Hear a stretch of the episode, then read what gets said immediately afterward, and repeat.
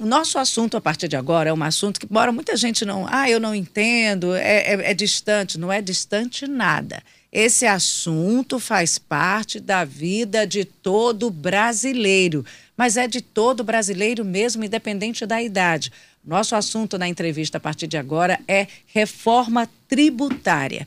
E vale lembrar que há toda uma movimentação, você deve estar acompanhando aí em rede nacional, toda uma movimentação. Essa é uma semana decisiva nessa pauta do Congresso, porque, segundo o presidente da Câmara, Arthur Lira, vai ser votado até sexta-feira. Mas vale lembrar, gente, que essa é uma pauta do Brasil há mais de três décadas há mais de três décadas. E a reforma tributária, como o próprio nome já diz, é uma reforma dos tributos. E um dos principais pontos da proposta que tramita na Câmara dos Deputados é o debate da criação de dois impostos sobre valor agregado. Esses impostos iriam substituir cinco tributos que a gente conhece muito bem. Cinco tributos que a gente conhece muito bem, faz parte da nossa vida. Então, seria o IVA, criado a partir de agora, teríamos o IVA federal, que teríamos o IPI, o PIS e o COFINS. E o IVA para estados e municípios, né, que aí teria é, o envolvimento de tributos municipais e estaduais como ICMS e ISS. E o X da questão nessa, nessa reforma tributária é exatamente isso: o que estados e municípios iriam perder com esse novo texto, vai ter compensação. Essa é a grande preocupação de governadores e prefeitos. Está aqui conosco a doutora Thaisa. Doutora Thaisa, ela é especialista em tributação. Ela é especialista em direito tributário. Thaisa Cavalcante, e ela vai conversar conosco o que é essa tão falada, tão esperada e diria até necessária reforma tributária. Doutora Thaisa, bem-vinda. Eu fiz aí um, uma introdução muito rápida, mas histórica também, desse momento, para as pessoas entenderem né? Uhum. A, a, a penetração, a complexidade e, principalmente, a importância dessa reforma que, segundo o presidente Arthur Lira, vai ser votada, tá, estar tá na, tá na pauta antes do recesso dos senhores deputados. Bem-vinda. O que, que a senhora elegeria como principal ponto do texto da reforma tributária, que é um texto extenso? Sim. Bom dia a todos. Obrigada pela oportunidade, o convite. Bom dia aos ouvintes. Então, pegando já do que foi falado, é, inegavelmente o Brasil precisa de uma reforma tributária e eu acredito que essa necessidade ela não se discute. Agora, respondendo a sua pergunta, o que eu elegeria como principal ponto é, de fato, é, que a reforma ela não vai facilitar a vida das pessoas, talvez a dificulte. Então, assim, sobre a justificativa de tornar o sistema menos complexo, você corre o risco de aumentar tributos e tirar a autonomia dos estados e dos municípios. E por que, que eu falo isso? Né? Porque que a gente, inclusive, como foi colocado, já faz mais de 30 anos que o Brasil discute uma reforma.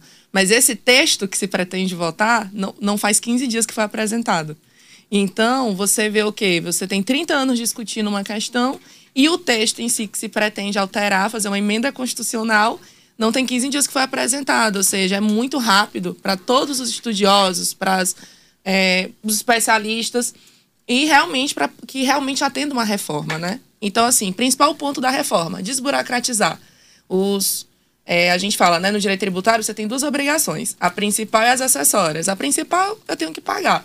As acessórias é declarar o que eu estou pagando. Mesmo quando eu sou isento de um pagamento, eu preciso declarar o que eu faturei, explicar por que eu não estou pagando. Beleza. Dito isso, é, a reforma, então, vamos unificar tudo para ficar mais simples. Como criar uma alíquota única que não gere nenhum prejuízo. E aí, na hora que eu estou unificando tudo para tornar mais simples, a segunda coisa que foi feita foi colocar isso de forma centralizada. Vou concentrar o ISS, que é do município, e ICMS num tributo só, mas quem vai administrar é um conselho. Então, imagina que no texto está dizendo que vai ser feito um conselho federal que, por meio de assembleia, de todos os municípios, mais de 5 mil municípios no Brasil, de todos os estados e o Distrito Federal vão em conjunto decidir sobre a administração desse recurso, inclusive, né, alíquotas, repasse, forma de compensação. É como É, tem. A gente, assim, é como se a gente pegasse um. Eu fizesse parte de um condomínio de mais de 6 mil pessoas. E quando eu fosse definir sobre o. Não sobre as áreas comuns do condomínio. Quando eu fosse decidir sobre o meu quarto, a minha sala, eu tivesse que submeter a uma assembleia de seis, mais de 6 mil condôminos. Ou seja, se isso não for tirar, tirar autonomia de estados e de municípios, tanto que a gente fala assim, então a gente vai resumir os governadores a mero ordenadores de despesa. Então você tira do executivo estadual e municipal. Hoje cada estado ah. tem essa autonomia. Eles têm a, autonomia. A reforma tributária propõe unificar, uhum. haveria essa unificação sem essa autonomia de estados e municípios, através desse conselho, conforme a senhora está falando aí. Exatamente. Eu acho que essa é a única questão, inclusive, é o que há de mais diálogo entre estados e, e, e prefeitos com a, a, equipe econômica, na realidade, uhum. com os que estão gerindo, né? Com os que estão já fazendo a proposta, formatando o texto, uhum. formatando o texto. Agora, essa é a grave questão ou, ou o que preocupa. E o que é que tem de Aí a gente vai para o outro lado. O que é que tem de bacana nessa proposta que a senhora já teve acesso até agora? Porque é um texto relativamente novo. Sim, é um texto novo.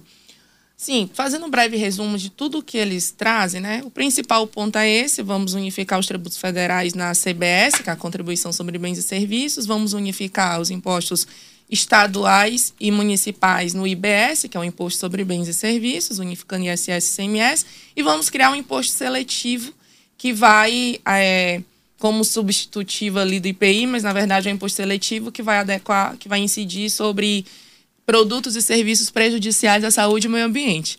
Daí já começa outra insegurança, que é o que é que vai ser considerado como prejudicial à saúde e meio ambiente. Dependendo do meu ideal e do seu ideal, tem várias coisas que podem ser prejudiciais, cujo esse imposto pode incidir.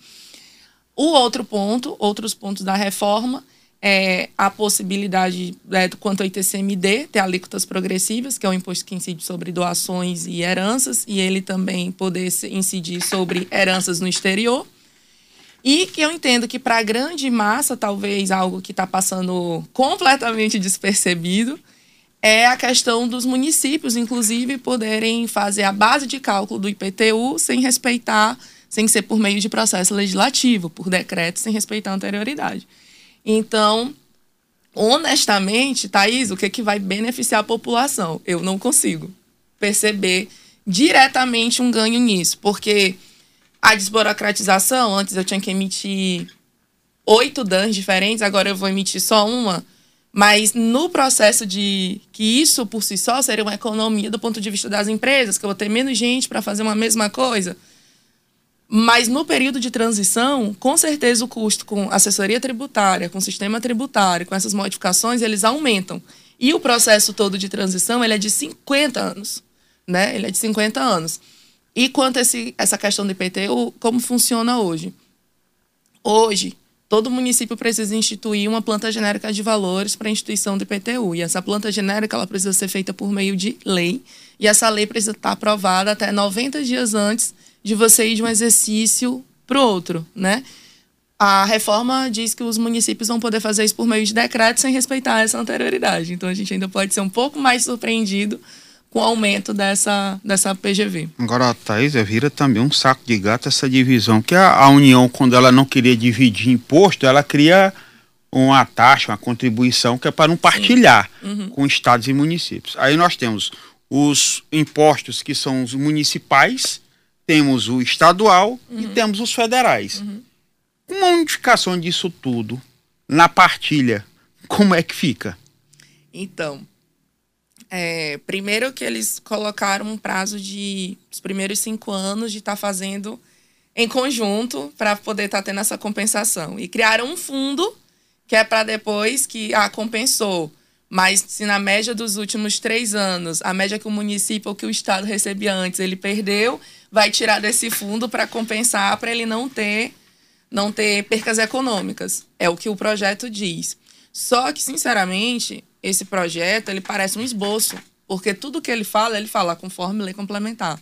Ou seja, a gente ainda não tem indicativo de alíquota, não tem indicativo do procedimento, não tem indicativo de como vai ser nem o regimento interno do conselho que vai fazer, que vai ser o responsável por essas compensações. Esse conselho tem muito poder. Sim, então assim, tá no escuro. Eu não sei quantos vão ser os membros, a representante, se ele vai ser válido por um ano, por dois anos, por três anos. Quer dizer, tudo que está dito lá no, no, no, direito tributário vai ser alterado. Vai até, ser alterado. Até mesmo essa partilha, por exemplo, os 25% do ICMS que é repassado para o município.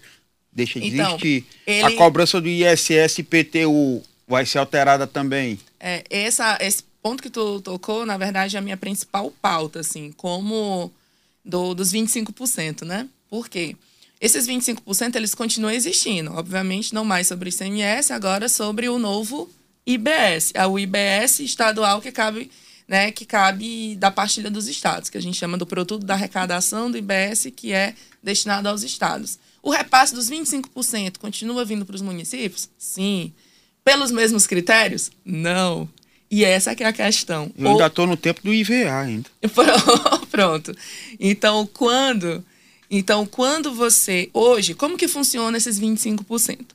Os 25%, eles são transferidos do estado para todos os municípios por meio de um índice proporcional que pega 65% que repercute em 65% do VAF, que é o valor adicionado fiscal, que nada mais é do que geração de riqueza. Ah, então o município que mais produz riqueza, o município que, por exemplo, aqui vai ter uma, uma os municípios do, do agronegócio vão ter uma perca gigantesca, né? Porque são os municípios que mais geram riqueza. Mas também municípios grandes, o próprio Teresina, que é o maior ICMS do estado, né? Picos, Parnaíba, que são municípios que produzem muita riqueza. É, 10% em relação ao índice de saúde, de, de educação e 5% de ICMS, né? Na verdade, 20% de educação, 10% de saúde, 5% de ICMS. Na verdade, essa nova regra, colocando saúde e educação, só vai estar válida para o próximo ano. A- Esse ano ainda está sendo pago, né? Fora pago na regra anterior, que era ainda com índices de é, localização e fatores populacionais e fatores de área. Ok, dito isso, o que, que o novo texto está propondo? Esquece o VAF, esquece a geração de riqueza, como se não fosse importante você transferir repasse para o município sobre bens e serviços em razão do que ele de fato produziu de forma econômica, e vou usar um critério populacional. Respeitou os 10% para índice educacional, que já é algo que ainda não está nem instituído em todos os estados, que já foi uma alteração traga pela emenda constitucional agora de 2020, que ainda está em período de implantação, e se cria um coeficiente fixo. Desses 25%, 5% é igual para todo mundo. Isso vai alterar aquela regra constitucional também que prevê o repasse da receita corrente líquida, 25% do- de gasto com educação, 12% gasto com saúde. Não, continua os fundos. Os fundos continuam normais. Eles continuam.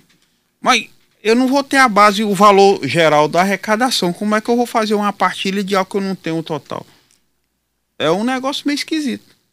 É, dentro da, dentro da sistemática, conforme lei complementar, então fica difícil até a gente explicar, porque está tudo conforme lei complementar, que ainda vai ser votada, inclusive pela União, tirando mais ainda a autonomia né, dos estados, porque é tema de lei complementar, é do Congresso Nacional. É, você vai ter a destinação. Da mesma forma, ah, nesse produto, isso aqui incide é, é, o, o IBS da partilha da parte dos estados. Isso aqui incide dos municípios. Qual que é o problema? É porque nem essa alíquota, nem essa base de, de cálculo está dita ainda. Vai incidir sobre o quê? Sobre que produto, sobre que mercadoria, sobre que serviço. Vai incidir, a gente vê que é para incidir sempre no local do destino, mas podem ter outras regras. Então, todo esse texto está dependendo de lei complementar. Doutora Thaisa, vamos agora também falar. é, é, é, tem a ver com a vida das pessoas, mas tributação. Eu digo que, eu, quando eu fiz minha introdução, eu disse que reforma tributária tem a ver com todos os brasileiros, Sim. né?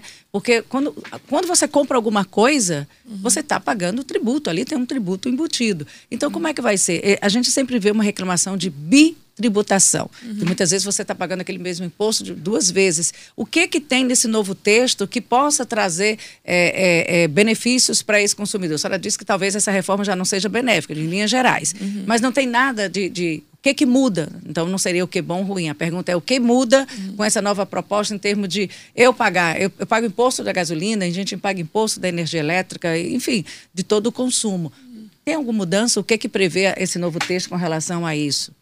Ele institui um... E carga tributária para empreendedores, que aí também seria a segunda pergunta.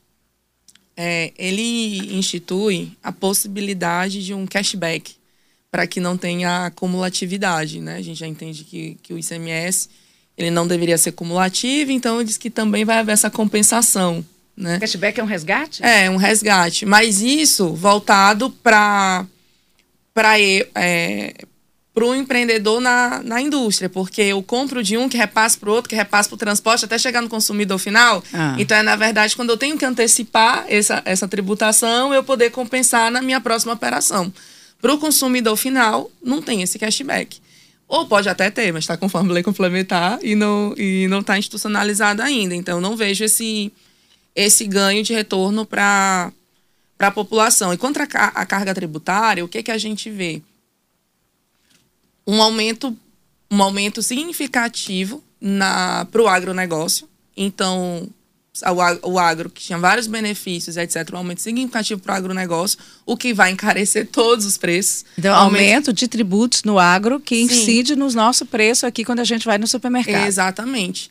E, e também nas empresas aéreas, né? Então. As passagens vão ficar mais caras. As passagens vão ficar mais caras, né? Porque se você está é, estão calculando uma estimativa de gasto de um bilhão por, por, por empresa aérea, quem é que vai pagar essa conta quando todos esses aumentos, essas alíquotas é, aumentarem? E, e agora, Teresina, ele, ele, eu vou falar Teresina e do Piauí de uma forma geral, a gente tem duas frentes né, da economia que são importantes. A gente tem o comércio e o serviço. Nessas duas áreas, como é que fica essa proposta do novo texto?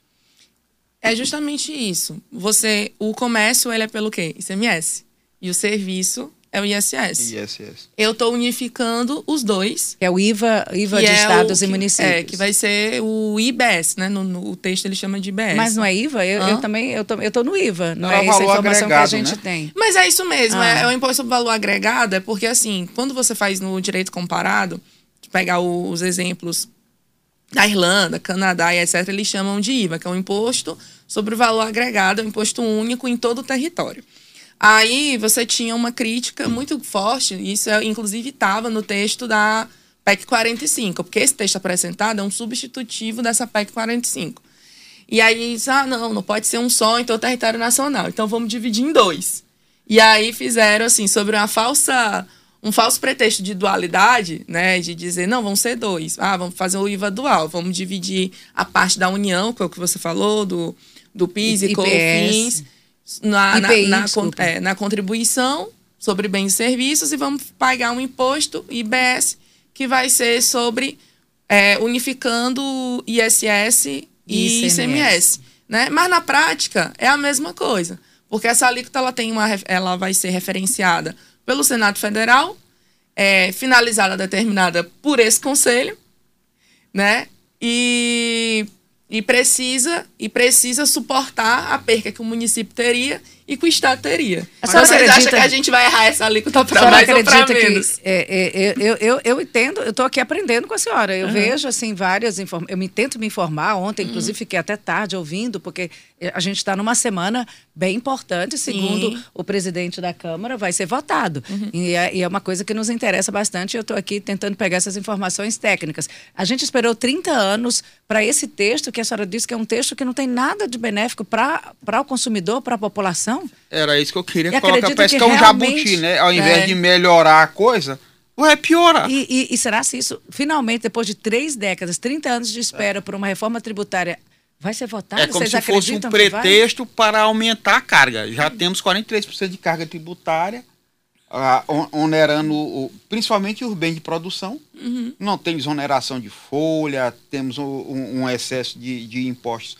Aí tem o federal, estadual, municipal agrega tudo, mas não reduz nem a burocracia e nem a carga. Pois Serve é. para quê mesmo?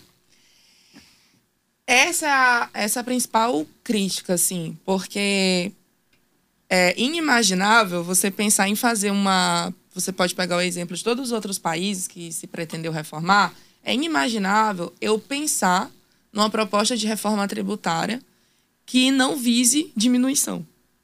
Para que, que eu estou reformando? É para diminuir. Porque, quando, teoricamente, quando eu diminuo a carga tributária, eu estou fazendo o quê?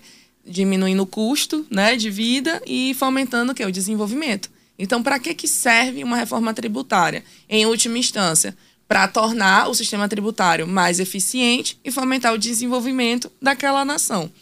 Sob o pretexto, mas a reforma tributária, desde os primeiros textos apresentados, ela nunca veio trazendo um estudo econômico que realmente fundamentasse a reforma, né? É, a principal crítica é que anexo a esse projeto você não tem estudos econômicos que realmente demonstram o impacto de cada setor e os estudos feitos pelas outras instituições é sempre cenários catastróficos, por isso que a gente como estudioso fica realmente muito preocupado.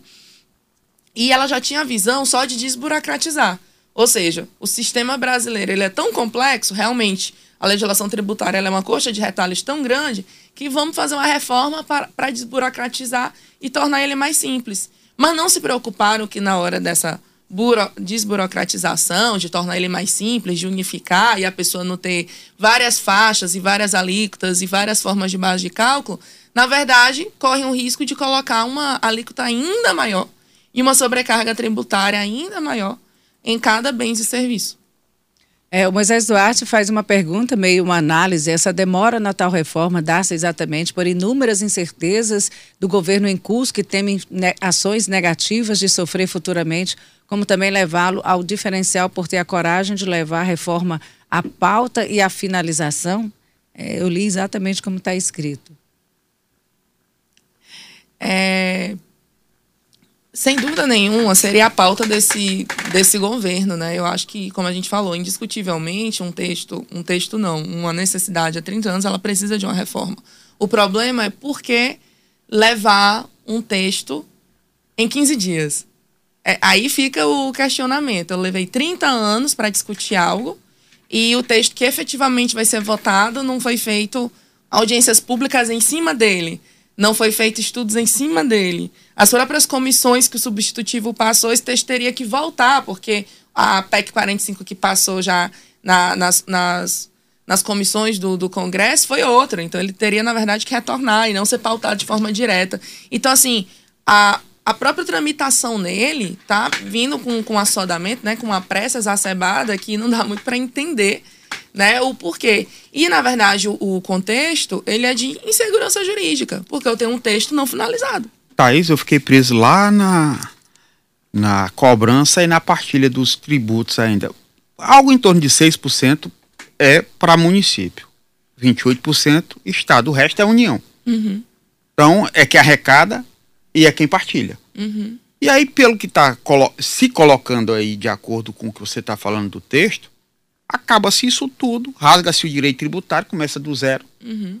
Porque o, tudo que a gente aprendeu lá quando estudou direito tributário deixou de existir de acordo com esse novo texto. Uhum. E aí eu fico perguntando: a arrecadação e a partilha, tudo vai ser feito pela União e vai ser dada a cota à parte que ela bem quiser entender por, por, por membros federados? É uhum. assim? Não vai ter um regramento específico?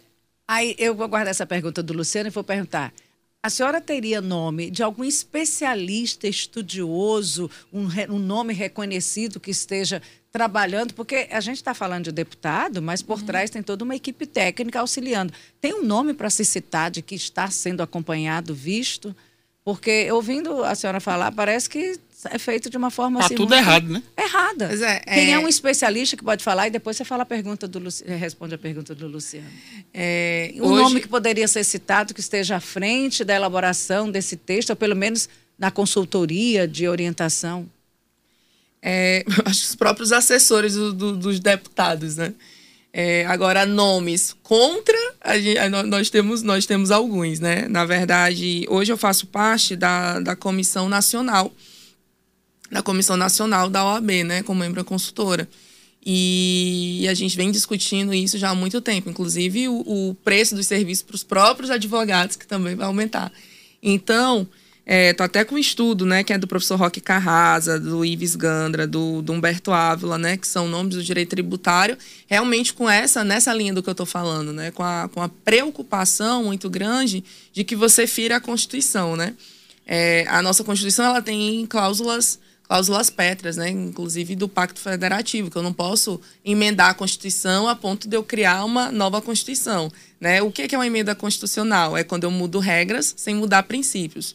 E um dos principais princípios né, da nossa Constituição, é, cláusulas, é um Estado democrático de direito e onde você tenha a autonomia dos entes federados. Deixa de ser república federativa, né? Exato, a autonomia dos entes federados. E aí eu sempre pergunto, aquele jovem que completou 18 anos dentro de casa, que os que ainda é sustentado exclusivamente pelos pais, ele tem 18 anos, mas ele é independente? Eu posso dizer que ele tem autonomia? Tem não, que ele não tem renda? de citar que ele é sustentado pelos ele é pais. Ele é sustentado pelos pais. Então você concorda comigo que, não a, tem receita. que a autonomia ela precisa, ela não é um, um, uma lei.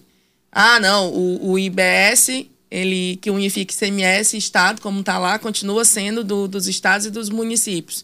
Eu não é, existe uma autonomia de direito, mas não existe uma autonomia de fato, porque para eu ser independente, essa autonomia ela precisa vir do ponto de vista é, orçamentário, financeiro, administrativo, político, e é essa autonomia que os estados e que os municípios estão perdendo. Então a senhora já falou aí de nomes, e aí agora eu resgato aqui a pergunta do Luciano, que foi aquela. Não, eu, eu... É dessa partilha mesmo, né? A preocupação. Eu ainda não entendi. e alguém entendeu? É... Até porque eu acho que faltam informações. E, Sim. E, e, e eu refaço a minha pergunta da Simone, lá do começo. Tem alguma coisa de boa nessa, nessa, nessa proposta aí? Tem alguma Olha, coisa boa? Eu sou, eu, eu sou bem crítica do, do, do texto. Para mim, assim, a coisa que seria muito boa era realmente, ah, vamos desburocratizar, vamos unificar. Mas quando você propõe fazer isso, sem dizer logo. Só onera a alíquota? É, na verdade ele não diz, né? Ele diz que ainda vai ser feito os limites, inclusive, dessa alíquota. Vamos entender. Então você está num contexto de insegurança jurídica completamente. O, texto que aí está, ele, ele, ele tem várias, né? Tem, digamos assim, parênteses que precisam ser fechados e complementados. Exatamente. Dados importantes. Então, se, se vota essa semana, porque a proposta é votar antes do recesso, uhum. e aí depois vai se fazer esse recheio, que é muito importante para que tudo funcione. Uhum. É, funcione, é assim, essa é a proposta. Sem arrecadadora do Estado. Dos porque só a União arrecada e só a União fica. Ela vai dar para ti o que ela quiser. E aí os deputados. E aí onde está. Com a palavra você... os, senhores, os, os senhores prefeitos e os senhores governadores. É, você continua a, as transferências constitucionais, os fundos de transferência, teoricamente eles estão sendo mantidos, né? Não, não foram aumentados, não foi aumentado o percentual de repasse, isso não. Ah, não, eles estão mantidos, estão assegurados. Mas o controle não. Então você acreditar. Hoje, eu, eu tiro mesmo pelo próprio FPM.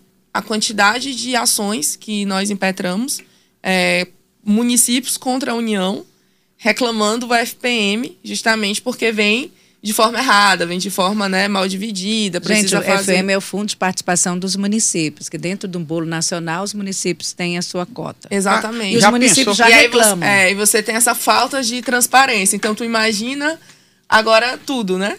Já pensou a União é, é, cobrando ICMS e IPVA?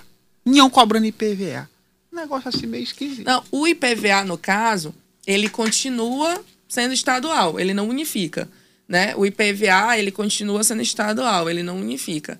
A mudança que houve de IPVA no novo projeto foi a possibilidade de você de incidir o IPVA sobre barcos, aeronaves e etc, né? Então essa foi a única O IPTU também está fora? Não, o IPTU também está fora. Com essa questão que eu te falei, que para o município é bom, ah, o município não tem que se preocupar em ter um projeto de lei aprovado até setembro para alterar a base de cálculo do IPTU para o ano que vem. Então, para os municípios, para a desorganização, inclusive, dos municípios, isso é bom. Agora, para o contribuinte, não. Eu entendo que não, porque o contribuinte ele pode ser porque por que antes Ai, era assim? Bolso. Pela questão do princípio da não surpresa. Eu não posso ser pego de surpresa com uma com alteração de uma base de cálculo de um tributo que eu tenho que pagar em janeiro. E agora eu não preciso mais respeitar essa regra. O princípio da anterioridade também foi esse, né? Anualidade Com da, da, a, mudança do tributária. IPTU, sim, para alteração de base de, de cálculo da PGV. Jesus. Gente, é, é um pouquinho né, do que a gente poderia conversar dentro do nosso tempo da reforma tributária. Fique de olho aí na movimentação do Congresso há uma proposta e há uma corrida, né, uma corrida, uma urgência de se votar antes do recesso dos senhores deputados e essa vai ser uma semana importantíssima, essa é uma semana importantíssima. O centro das atenções no Congresso, na Câmara dos Deputados, é exatamente a reforma tributária. Conversamos aqui com a doutora Thaisa Cavalcante, especialista em direito tributário. Muito obrigada pela entrevista, vamos aguardar e torcer e rezar. Exatamente.